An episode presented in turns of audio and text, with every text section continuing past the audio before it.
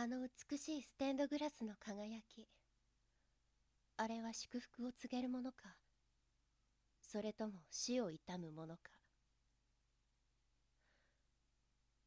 私は幼い頃からずっとあれを眺めていますがいまだにこう言葉にできない思いがあるのです。きっと人は悲しみと喜びの両方を抱かなければ生きていけないものなのでしょうね。幸せの陰には美しい闇の輝きが。悲しみの陰にはしとやかな光の慈しみがあるのかもしれません。あなたはどうか私のようにならないでほしい。そう祈ります。